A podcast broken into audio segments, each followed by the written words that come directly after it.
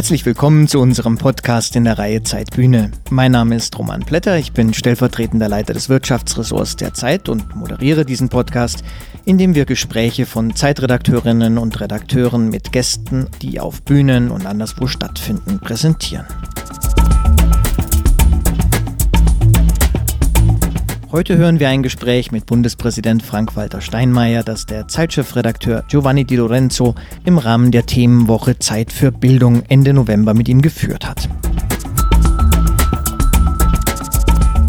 Das Gespräch handelt von Steinmeiers Bildungsbiografie und Steinmeier spricht darin über Lehrer, die sein Leben entschieden haben und ohne deren Einfluss sein Leben vielleicht ganz anders verlaufen wäre, etwa ein Grundschullehrer, zu dem er bis heute Kontakt hat. Außerdem geht es in dem Gespräch auch um Bücher, die Steinmeiers Leben geprägt haben und auch um Unsicherheiten, die er aus seiner Herkunft, aus seiner Familie, aus seinem Milieu lange Zeit mit sich herumgetragen hat, auf seinem Weg in seiner Karriere, weil er ja nicht aus einem Akademikermilieu kommt und auch darüber spricht er. Aber hören Sie selbst das Gespräch von Giovanni Di Lorenzo mit dem Bundespräsidenten Frank-Walter Steinmeier.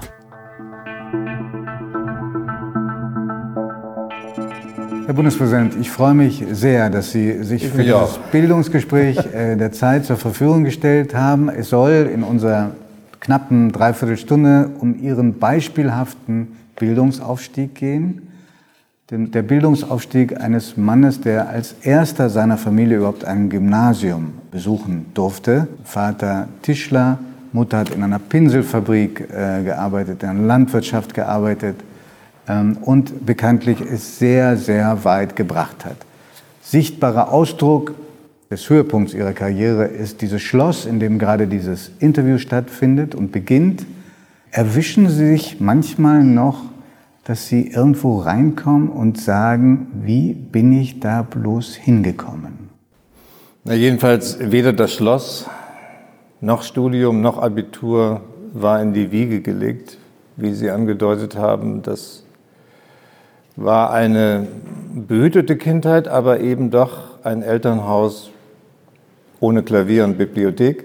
Und äh, insofern war es tatsächlich ein weiter Weg. Entscheidend ist, glaube ich, dass man sich an den Stationen der Veränderung, von denen es viele gegeben hat in meiner Biografie, immer wieder klar macht, wie wenig selbstverständlich das ist.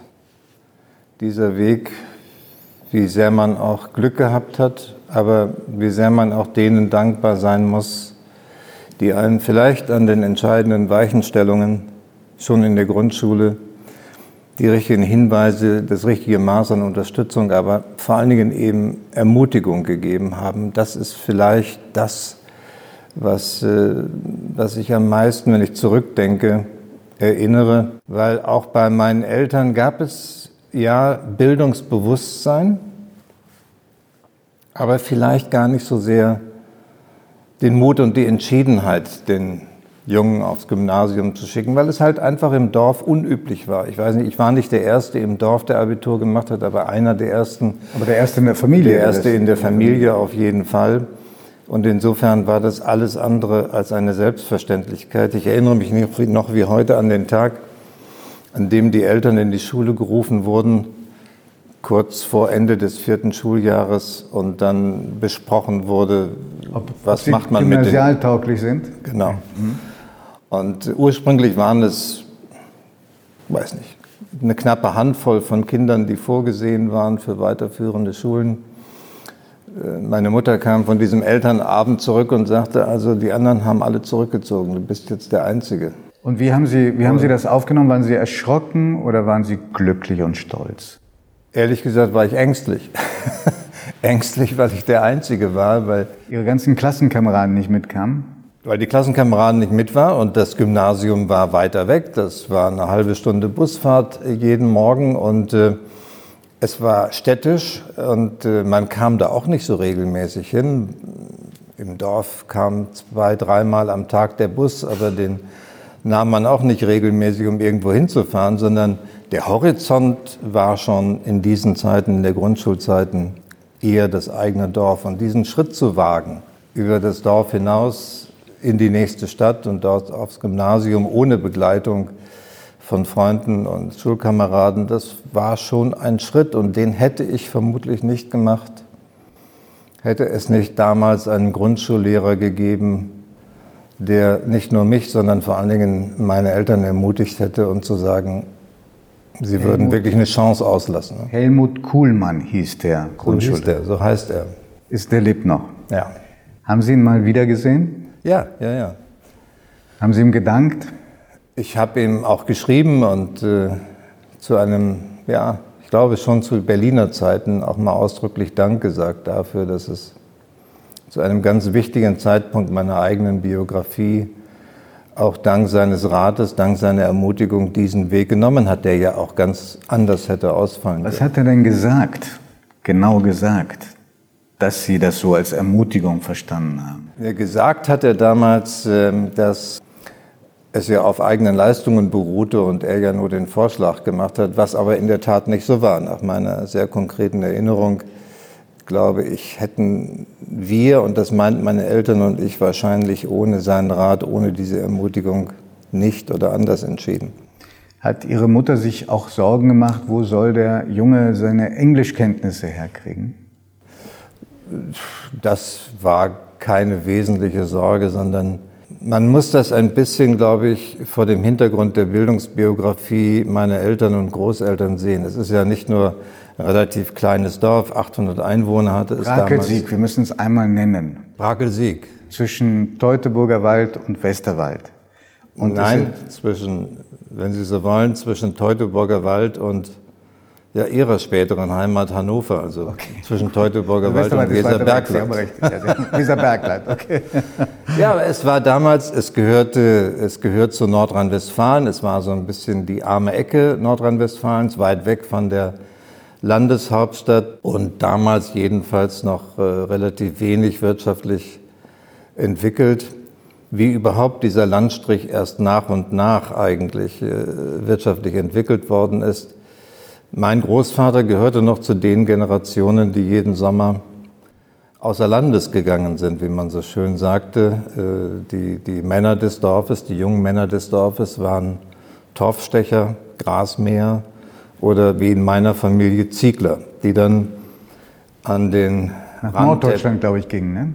Die entweder nach Norddeutschland gingen oder manche auch hier in die Nähe von Berlin bei Fontane in den Wanderungen durch die Mark Brandenburg kommen diese lippischen Ziegler vor, äh, in denen berichtet wird, dass die halt jedes, jeden Sommer im Herbst oder im Frühjahr, im März kamen und im Herbst dann wieder gingen, wenn zu Hause die Ernte anfiel.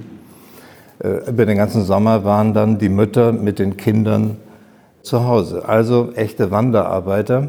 Und äh, aus so einer Familie stammt mein Vater. Kleiner Bauernhof, der nicht zum Leben und Sterben reichte. Und deshalb mussten die Männer äh, daneben noch andere Arbeiten machen. Und mein Vater hat dann Tischler gelernt. Meine Mutter kam aus Schlesien, hatte. Aus Breslau. Aus Breslau, mhm. wegen Krieg keinen Schulabschluss, ist mit 14 sind sie mit äh, sechs anderen Frauen auf die Flucht gegangen und äh, dann irgendwann zufällig aus einem Waggon in, in der Gegend, in der ich geboren wurde, aus einem Viehwaggon ausgeladen worden und dort dann untergebracht worden. Das ist so der, der biografische Hintergrund, aus ein dem bisschen ich komme. Mir, ein bisschen ist mir das vertraut, weil meine Mama und meine Großmutter und die Geschwister meiner Mutter kamen als Flüchtlingskinder, als Flüchtlinge aus Ostpreußen, aus Königsberg, ah.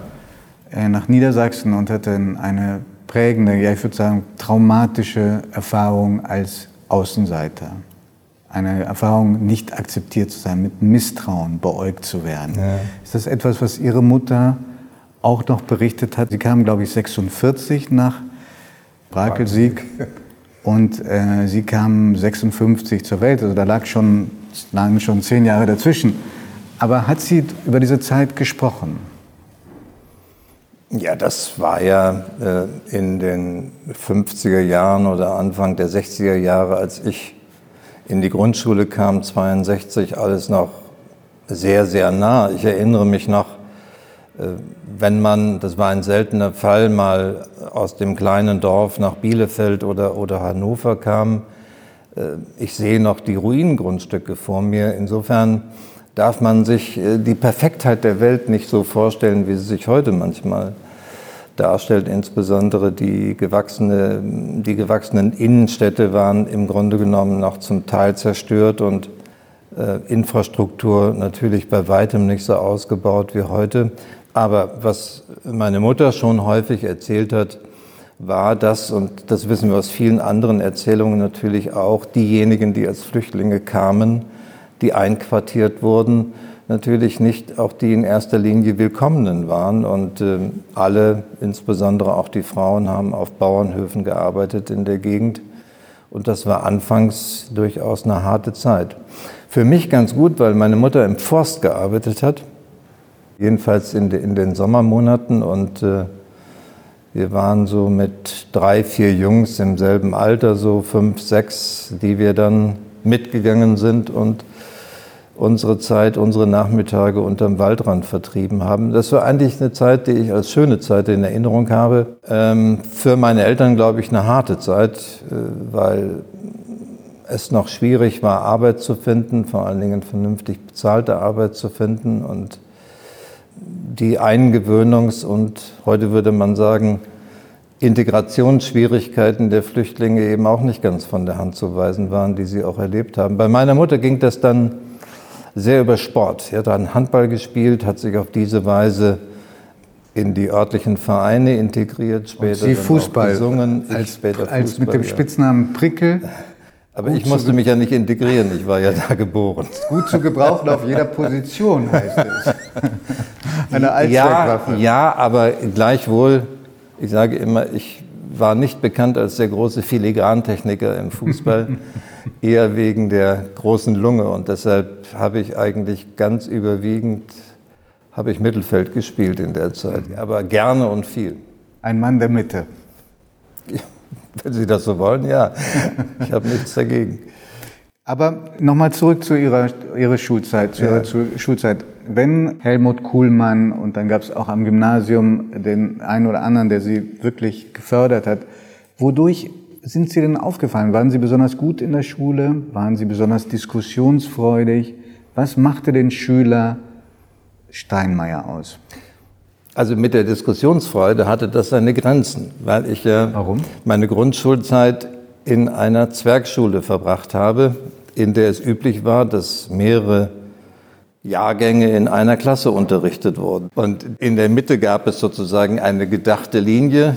Links saßen zwei Handvoll Schülerinnen und Schüler und rechts zwei Handvoll Schülerinnen und Schüler und der Lehrer sprang sozusagen während des Unterrichts von der einen zur anderen Seite und wenn er auf der anderen Seite war, war bei uns Stillarbeit. Ich sage das nur, um, um anzukündigen, dass in der Zeit äh, jedenfalls Diskussionsfreude gar nicht so sehr gewünscht war. Nicht, weil man äh, Kritik unterdrücken wollte, sondern weil die räumlichen Bedingungen ebenso waren.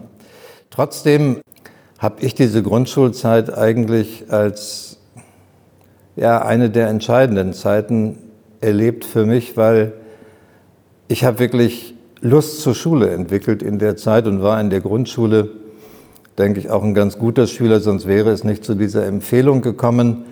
Das hat sich erst später dann, vor allen Dingen in Zeiten der Pubertät, eher wechselhaft entwickelt. Äh, dann hat man sich durch viele Schuljahre dann auch eher durchgequält als äh, mit Erfolg und Bravour überstanden. Aber etwas war doch untypisch am Schüler. Ja. Äh, auch wenn ich das im Vergleich sehe zu meiner Zeit als Schüler. Es heißt, sie hätten sich an der Schule, aber auch in der Familie, das berichtet jedenfalls ihr Bruder Dirk, der Schlosser ist, nie irgendwie zu Raufereien oder gar Schlägereien hinreißen lassen.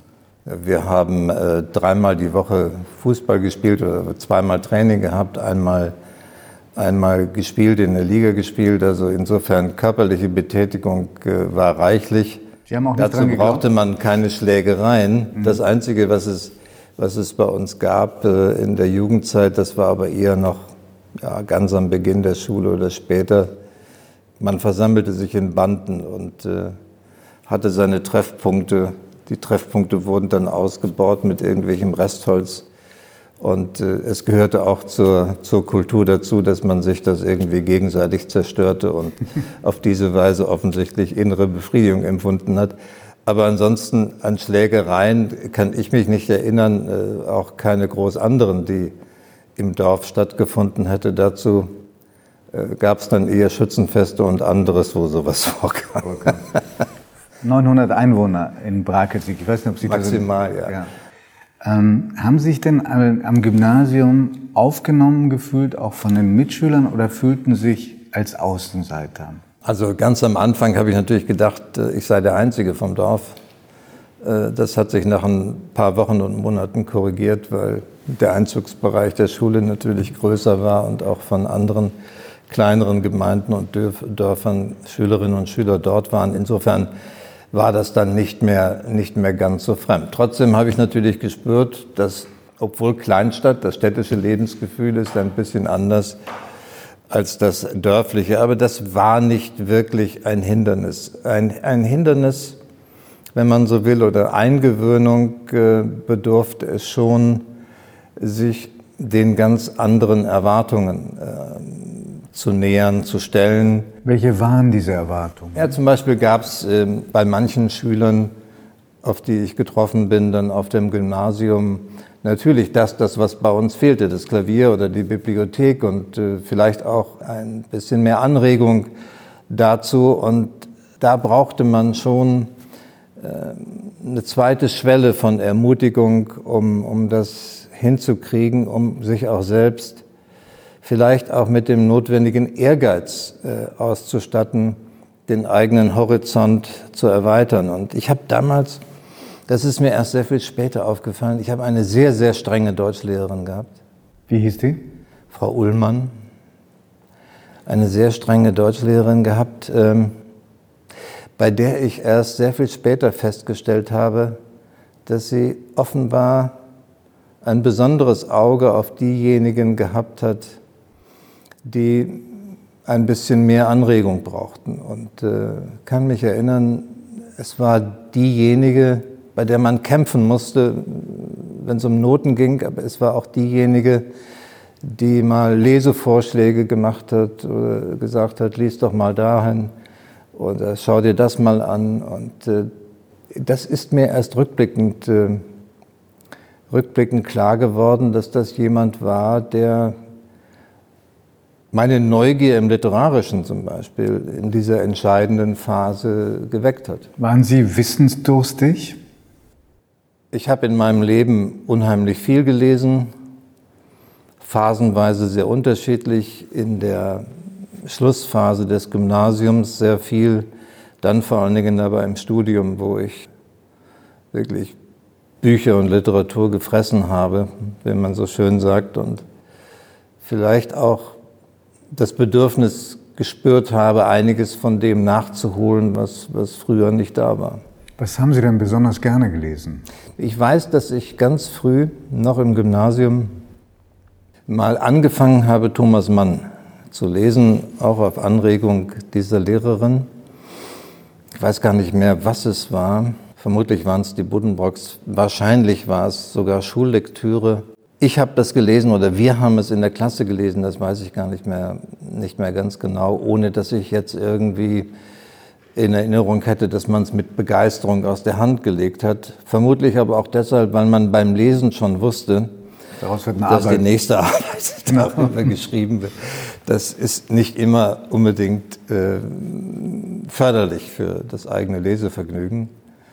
Ich habe äh, Thomas Mann dann äh, sehr viel später zu Studienzeiten wiederentdeckt und ja, für lange Zeit war es, glaube ich, mein Lieblingsautor, auch wenn manches sperrig ist, aber auch nicht nur lang. Äh, auch die, die kürzeren Sachen von Thomas Mann äh, können ja sozusagen Anreiz liefern, sich mit den längeren Romanen zu beschäftigen. Ich habe in diesem Zusammenhang, äh, Präsident, eine Frage, von der ich nicht weiß, ob sie ein Bundespräsident beantworten kann. Mhm. Aber haben Sie manchmal im Leben so eine Unsicherheit behalten, weil Sie diesen akademischen Hintergrund nicht hatten und das Gefühl hatten, ich komme äh, mit meinen Kenntnissen, mit dem, was mir mitgegeben worden ist, nicht ganz mit?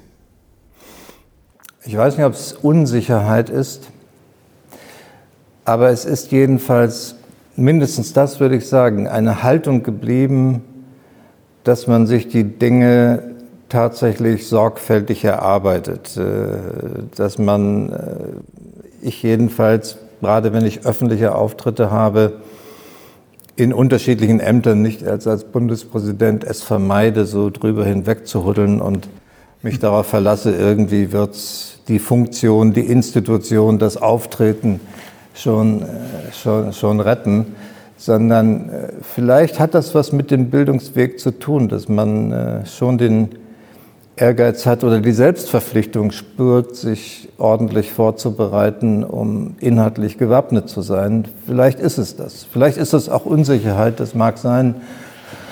Ich erkläre es eher mit der etwas anders antrainierten Haltung. Nicht weit entfernt von Brakelsieg ist ein anderer großer Aufsteiger aufgewachsen, mhm. nämlich Gerhard Schröder. Mhm der hat, glaube ich, noch härter kämpfen müssen als Sie für seinen Aufstieg. Gibt es aufgrund der Gemeinsamkeiten in der Biografie auch etwas, was sich nur Menschen erschließt, die so eine Erfahrung gemacht hat? Eine Verbundenheit, eine besondere? Das ist ja eine Frage, die ich mir auch oft gestellt habe. Und manches spricht dafür, bevor ich auf Gerhard Schröder komme, vielleicht die noch naheliegendere Frage, meine Frau. Die kommt aus einer ganz ähnlichen Familie. Der Vater war zufälligerweise auch Tischler hat dann später gewechselt, war Stahlbauschlosser. Und äh, die Mutter ist, äh, ich weiß nicht, ob Sie das kennen, auf einem Butterwagen gefahren. Das Nein, das waren so ausgebaute Fahrzeuge, wo man so eine Klappe, meistens ein VW-Bully, hochklappen konnte und wo dann Butter, Brot, Eier, Gemüse, Eier mhm. auf die Dörfer gefahren wurden. Mich, ja. Mhm. also eine ganz ähnliche Familie und äh, da habe ich mich in der Tat auch manchmal gefragt, sind die ähnlichen Biografien vielleicht auch ein Grund dafür, dass man zusammenkommt? Anders gesagt, dass man sich erkennt. Und ich glaube, damit hat es schon was zu tun. Ob das jetzt auch bei politischen Begegnungen der Fall ist, wie bei Gerd Schröder, ist eher noch unsicherer. Wir sind zehn Kilometer voneinander entfernt aufgewachsen, aber wir sind uns dort nie begegnet, weil er sozusagen eine älter Generation ja. älter ist. Ja. Insofern lief man sich nicht über den Weg. Als ich äh, Abitur machte, war Schröder schon im Studium oder mhm. jedenfalls nicht mehr in, in der Region unterwegs. Insofern sind wir uns da nie begegnet. Ob das dann später eine Rolle gespielt hat, bei der Einstellung ganz sicherlich nicht, weil das war viel zu kurz. Wir sind uns einmal kurz begegnet bei der Einstellung in Hannover, als ich dort äh, anfing in der Staatskanzlei. Als Medienreferent wann? Ich war zur Hälfte Referent für Medienfragen, damals in einer Zeit, in der der Staatsvertrag über den Norddeutschen Rundfunk gerade neu verhandelt wurde. Und, ich erinnere mich. Mhm. Ja, mhm. und äh, ja, ich finde das heute immer noch, bin noch ein bisschen stolz drauf. Es ist der einzige Staatsvertrag, der die alte innerdeutsche Grenze überschreitet und wo ein öffentlich-rechtlicher Sender sowohl Trägerländer im Westen wie im Osten hat. Und zur anderen Hälfte war ich äh, im, im, im Verfassungsreferat und insofern habe ich von Anfang an ein relativ breites Spektrum mitgekriegt. Aber deshalb sind wir uns dann, nachdem ich schon dort arbeitete, auch häufiger begegnet. Möglicherweise aber gibt es diese Land landsmannschaftliche Nähe und vielleicht gibt es die Nähe in der Biografie, die schon dazu geführt hat, dass man jedenfalls, dass wir jedenfalls miteinander über viele Jahre nicht nur gut hingekommen sind, sondern ja in der Tat auch eng zusammengearbeitet ich haben. Noch, ich gehe nochmal zurück. Mhm. Also Sie machen Abitur. War das ein gutes Abitur? Wissen Sie, welchen Notenschnitt Sie hatten? Das weiß ich nicht mehr, aber es war jetzt kein herausragendes Abitur. Also ein ordentliches Abitur. Gefeiert. Eins, mit dem man studieren konnte. Ah, gefeiert in Brakelsieg im Partykeller, heißt es, habe ich gelesen gefeiert, nicht nur einmal. Mehrmals gefeiert. Anders als die Schulabgänger heute äh, konnten wir ja damals feiern und äh, ich weiß nicht, wie viele Partys und Feten es gab nach dem Abitur. Es war jedenfalls reichlich, ja. Mhm. Und dann gehen Sie aber auf ein Brot- und Butterstudium. So haben Sie es jedenfalls mal bezeichnet. Sie haben Jura studiert. Ihr Herz schlug damals eher für die Vorstellung, ich werde mal Journalist, Sportjournalist vielleicht oder gar Architekt. Warum sind Sie da nicht Ihren Träumen nachgegangen? Ja.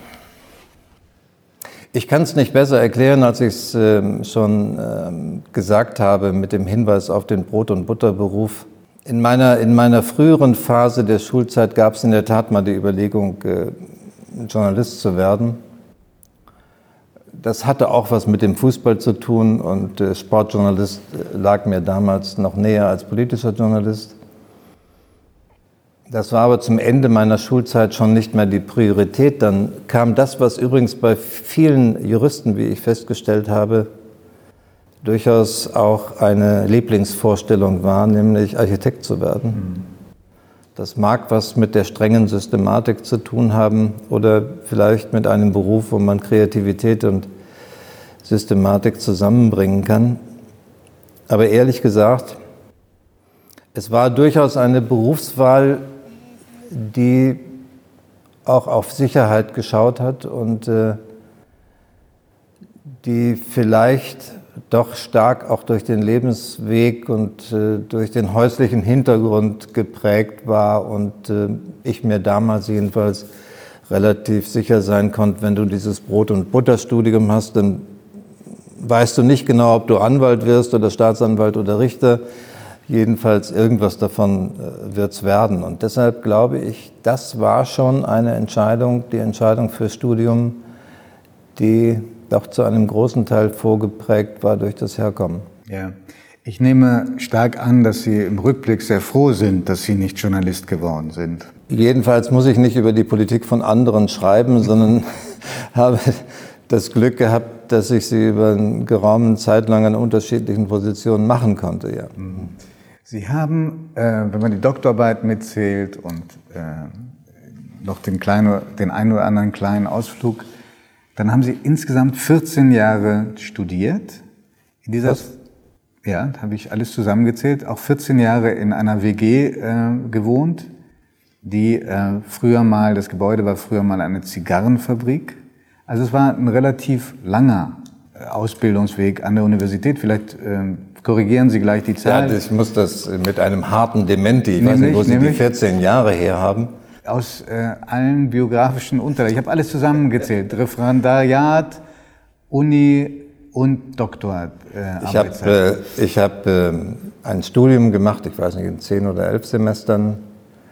Dann habe ich eine Zeit lang als wissenschaftliche Hilfskraft an der Universität gearbeitet, bin dann nach Frankfurt gegangen zum Referendariat Damals, glaube ich, waren das zweieinhalb Jahre.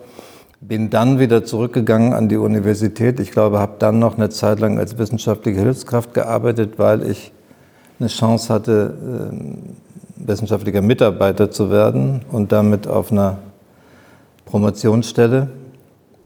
So ist es dann auch geworden. Aber und so kommen die 14 Jahre Die 14 Jahre Studium streichen Sie mal also, aus der sagen Vorlage. Mal, Nähe, große Nähe zur Universität. Also das würden Sie vielleicht stehen lassen. Ja, und äh, was, was richtig ist, ich habe zwar nicht 14 Jahre studiert, sondern äh, alles im Rahmen, aber gerne studiert vor allen Dingen. Und äh,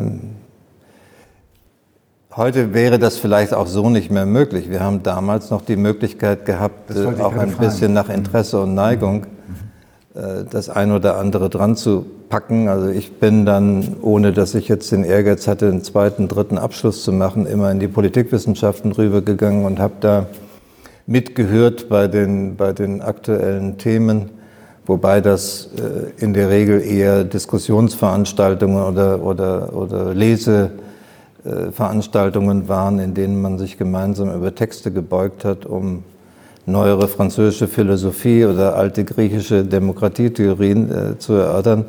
Aber für mich, für mich war das gut, weil äh, für mich war das, das Jurastudium nicht, wie es vielfach von anderen beschrieben wird, ein trockenes Studium, sondern habe da vieles miteinander verbinden können. Also Auch ein bisschen Ursache dafür, weshalb ich dann später nicht nur im Verfassungsrecht, sondern vor allen Dingen auch in der Verfassungsgeschichte gelandet bin, weil sich dort am Ende politische Theorie und äh, Verfassungsrecht, Staatstheorie miteinander verknüpfen ließen. Mhm. In Ihrer Studienzeit, der reinen Studienzeit, nicht das, was ich dazu addiert habe, was ja. Sie zu, äh, zu Recht zum Widerspruch animiert hat. ähm, haben Sie BAföG bezogen und Sie haben auch gejobbt. Ja. Ähm, ich glaube, in einer Möbelfabrik ja. haben Sie äh, Schrankwände aus Nussholz, also jedenfalls Nussfurnier zusammengebaut. Ähm, war das eine Erfahrung beides, sowohl BAföG empfangen zu müssen, als auch die Arbeit ähm, äh, für die, in den Ferienjobs, äh, etwas, was Sie heute nicht missen wollten, weil Sie sagen, das hat eine prägende Wirkung gehabt? Es hat mit Sicherheit geprägt, aber ich würde gerne die Antwort nochmal anders aufsetzen, weil das mit BAföG auf BAföG angewiesen zu sein, steht ein bisschen schräg zu den Erfahrungen, die wir gemacht haben, weil das eigentlich Entscheidende war doch, dass wir Ende der 60er Jahre, Anfang der 70er Jahre auf einmal mit einer Bildungspolitik zu tun hatten, die in der Tat große Veränderungen mit sich gebracht haben und die auch ihren Anteil dazu beigetragen haben, dass Kinder aus Familien wie der meinen aufs Gymnasium gegangen sind. Ich, ich sage immer rückblickend, eigentlich war das etwas, das hätte ich damals nicht so beschrieben.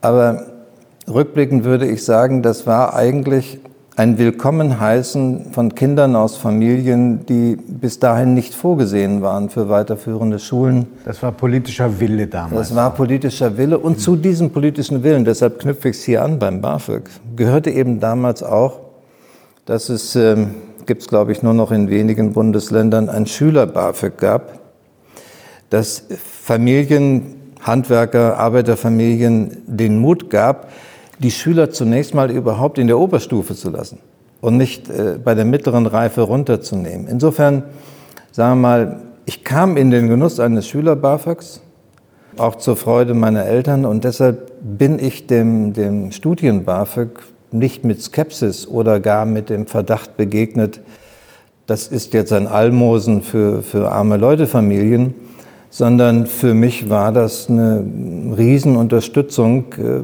bei der ich nicht gewusst hätte, wie man die Finanzmittel für das Studium ansonsten hätte zusammenkriegen können. Die Mieten waren damals auch schon nicht niedrig, gerade in den Studentenstädten. Wissen Sie noch, wie viel das war als Student, BAföG?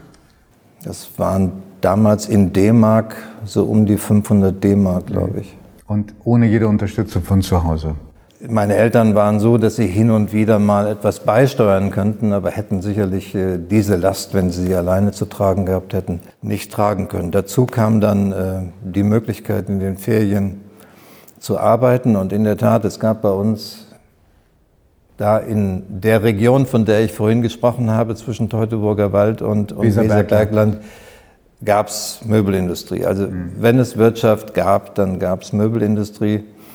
Und äh, deshalb konnte man in den Ferien in den Möbelfabriken ganz gut arbeiten. Und die Geschichte mit dem, mit dem Nussbaumschrank scheine ich mal irgendwo erzählt zu haben. Jedenfalls hat man in den Ferien, ich weiß nicht, ob Sie das noch kennen, diese, diese 3,50 Meter Schränke, die hatten, eine Doch. Zeit lang war das äh, üblich, Barfächer.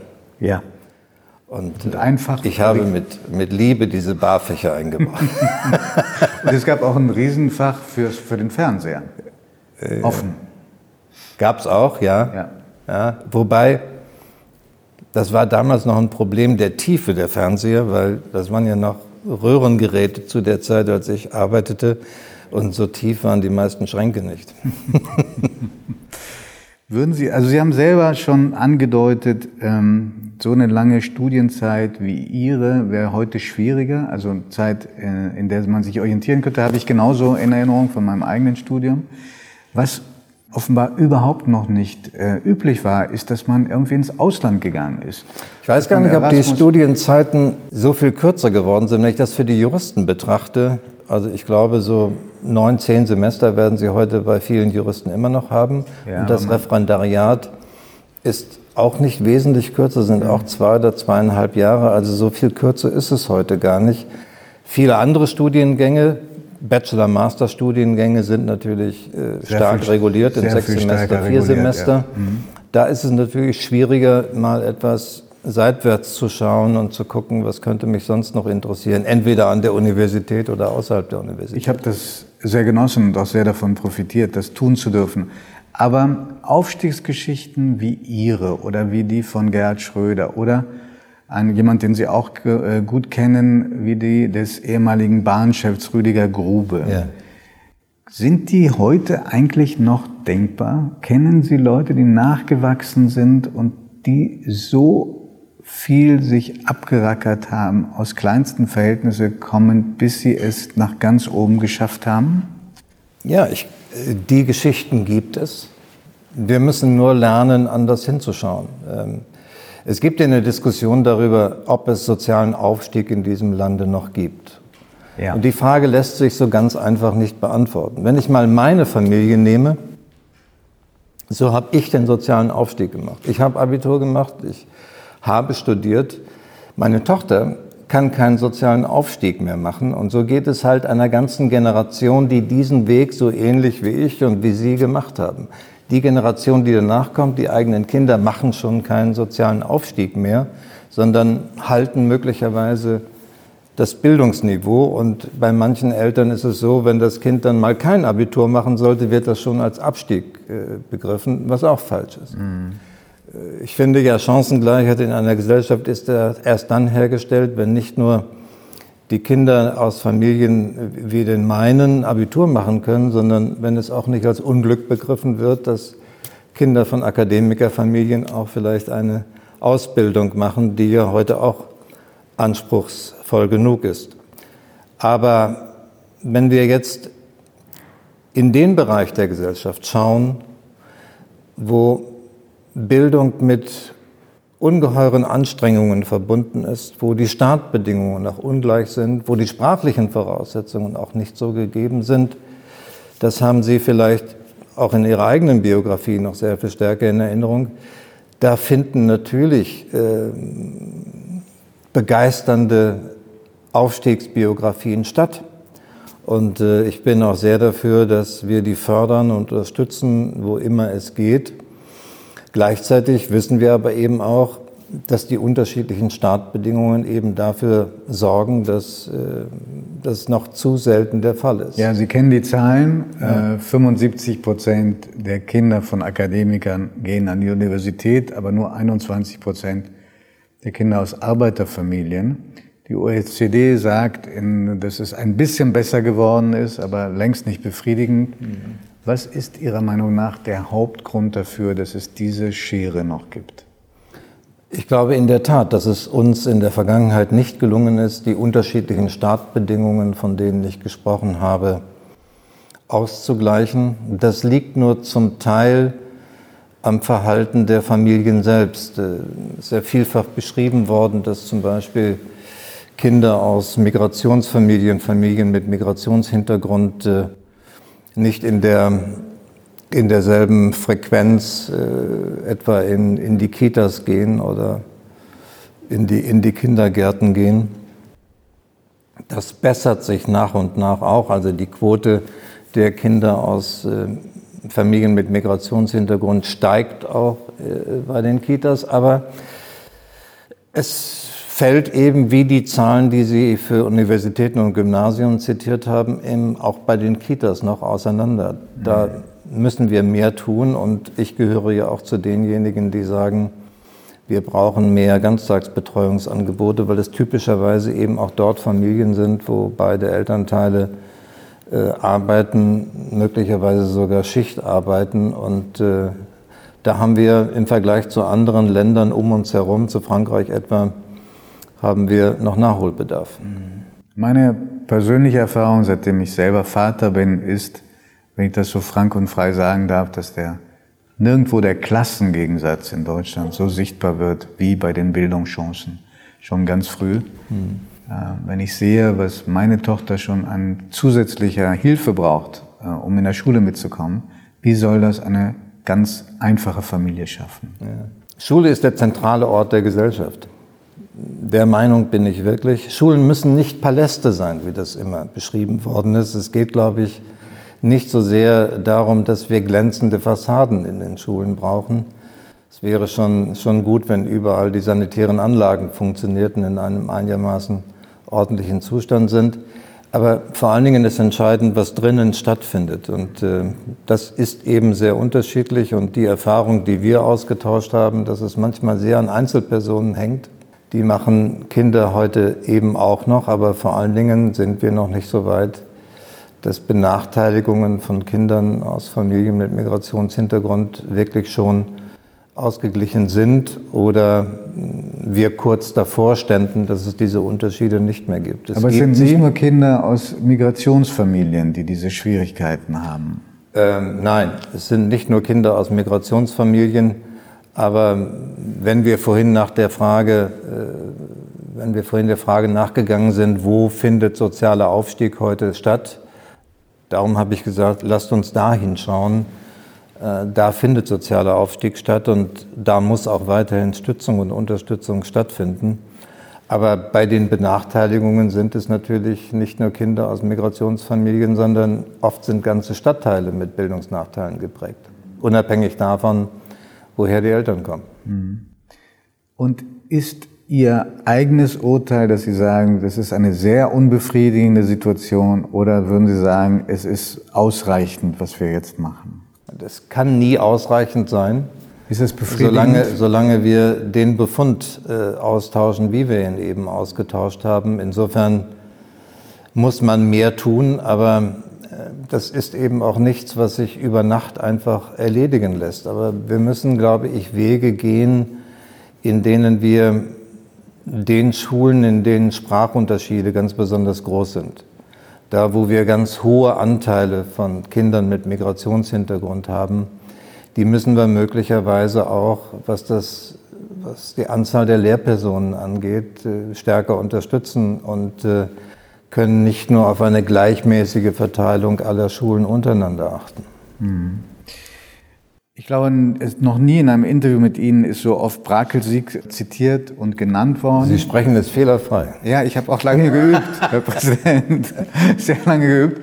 Wie ähm, kommt man eigentlich aus Stockholm nach Hannover, wenn ich das mal fragen darf? Dazwischen gab es auch mehrere Stationen, weil meine Mutter an der deutschen Schule in Stockholm unterrichtet hat. Ach, Ihre Mutter war Lehrerin? War zunächst Lehrerin, dann hat sie aufgehört und hat sich zur Therapeutin ausbilden lassen. Aha. Und auf dem Zug nach Stockholm lernte sie meinen italienischen Vater kennen, der damals noch minderjährig war. Mhm. Und dann ist sie in Stockholm schwanger geworden, durfte nicht in der Schule bleiben, weil schwangere Frau wurde als Lehrerin nicht weiter beschäftigt und kam dann äh, nach Deutschland, dann zu meinem Vater nach Italien. Und erst später durfte ich dann von Rom nach Hannover ziehen. Mit der Mutter? Mit der Mutter. Und das war ein ziemlich harter Schritt. Hm. In jeder Hinsicht auch, sprachlich. Aber Sie sprachen doch vermutlich akzentfrei Ja, aber die Deutsch. ersten fünf, nein, die ersten fünf Schuljahre äh, hatte ich ja in Italien verbracht und da zu Hause auch fast nur Italienisch gesprochen wurde, war natürlich Italienisch die dominierende Sprache. Also Deutsch war mir immer vertraut, aber ich habe da viel aufholen müssen und habe eine sehr große Empfindlichkeit, wenn ich merke, ich kann mich in einer Sprache nicht so ausdrücken, wie ich es gerne hätte. Das ist ein mhm. Gefühl von Ohnmacht, ja. das sich früher immer wieder eingestellt hat. Also ich habe viel arbeiten müssen, bis ich das Gefühl hatte, ich habe eine Heimat und diese Heimat ist die Sprache, die deutsche. Aber ich hatte das große Privileg, dass meine Eltern beide Akademiker waren. Das hat mhm. schon geholfen. Mhm. Neben vielen anderen Problemen, die es gegeben hat. Also zurück zu Brakelsieg. ja. Gibt es manchmal bei Ihnen, wenn Sie auf Ihr Leben zurückschauen, auch ein Gefühl der Dankbarkeit? Und wenn es das gibt, würden Sie sagen, Sie haben in Brakelsieg etwas gelernt fürs Leben, was Ihnen immer wieder geholfen hat? Also das habe ich nicht nur manchmal, dieses Gefühl, sondern äh, das umtreibt mich sehr viel häufiger, als Sie mit der Frage angedeutet haben. Ähm, Wissen Sie, ähm, ich schaue nicht auf mein Leben zurück und, sagen, und klopfe mir auf die Schulter und sage, alles eine tolle Leistung, sondern ich habe auf diesem Lebensweg, wie ich am Anfang gesagt habe, viel Glück gehabt und viel Unterstützung gehabt. Menschen getroffen an den entscheidenden Weichenstellungen, die einem geholfen haben, die richtige Entscheidung zu fällen. Und ganz zu Anfang gehört eben auch dazu das Aufwachsen in diesem Dorf Brakelsieg, das man ja jetzt nicht als, als pure Idylle beschreiben muss. Ich habe das vorhin auch vermieden, als ich gesagt habe, es war eher eine arme Leute-Gegend, in, mhm. in, der das, in der das Dorf lag. Aber wissen Sie, es war im Grunde genommen, es war ein Leben ohne eine wirklich spürbare soziale Hierarchie. Mhm. Die Menschen haben in Handwerksberufen gearbeitet. Da kriegt der eine mal ein paar Pfennig mehr als der andere und der andere ein paar Pfennig weniger. Aber es war nicht eine Gesellschaft, in der Neid und Hader im Wesentlichen, die von Neid und Hader im Wesentlichen geprägt war. Es war ein vergleichsweise großes Miteinander, was ich in meiner eigenen Jugend erlebt habe. Wenn ich, wenn ich zurückdenke, als wir anfingen, Fußball zu spielen, so mit zehn Jahren, dass es dann Leute auf sich genommen haben, uns mit dem Maurerbully da durch die ganze Region zu fahren, dass man entweder am Sonntagmorgen oder am Samstagnachmittag rechtzeitig mit seiner kleinen Sporttasche auf, auf, den Fußball, auf, den, auf den Fußballplatz kam. Es war so eine ja, so, so, so selbstverständliche Selbstverpflichtung, sich zu engagieren für, für diese für diese Gemeinschaft in diesem Dorf, von vielen jedenfalls. Das habe ich äh, mit Dankbarkeit in Erinnerung. Ich glaube auch, dass das ein bisschen prägt, auch ein bisschen prägt die Sicht auf andere Menschen, auch auf die, die möglicherweise nicht das Glück und Ermutigung an den richtigen Stellen erfahren haben. Und ich glaube ganz einfach, dass das eine gewisse Bodenständigkeit in dieser Biografie, äh, die jedes Überfliegertum und, und äh, manche Wolkenschieberei verhindert, auch damals, dass dafür Grund gelegt worden ist, ja. Herr Bundespräsident, ich bedanke mich für dieses sehr besondere, sehr persönliche Bildungsgespräch. Dankeschön. Herzlichen Dank. Dankeschön.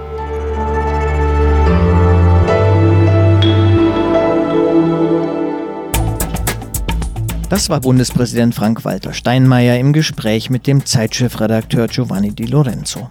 Weitere Gespräche wie jene meiner Kollegin Charlotte Panak und mir mit Politikern und Politikerinnen und anderen Personen des öffentlichen Lebens sowie Interviews von Zeitredakteurinnen und Redakteuren mit Gästen finden Sie unter www.zeit.de/zeitbühne. slash Mein Name ist Roman Plätter, ich bin stellvertretender Leiter des Wirtschaftsressorts der Zeit und ich freue mich auf das nächste Mal mit Ihnen und Zeitbühne. Danke fürs Zuhören, bleiben Sie uns gewogen und vor allem bleiben Sie gesund.